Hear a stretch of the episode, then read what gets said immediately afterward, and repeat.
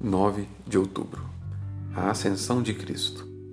Aquele que desceu é também o mesmo que subiu acima de todos os céus, para encher todas as coisas. Efésios 4, 10.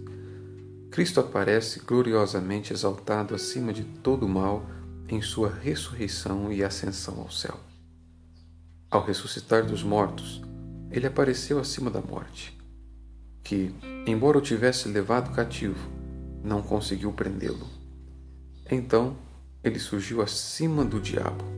Em seguida, aquele Leviatã que o havia engolido foi forçado a vomitá-lo novamente. Assim como os filisteus que haviam capturado a arca foram obrigados a devolvê-la.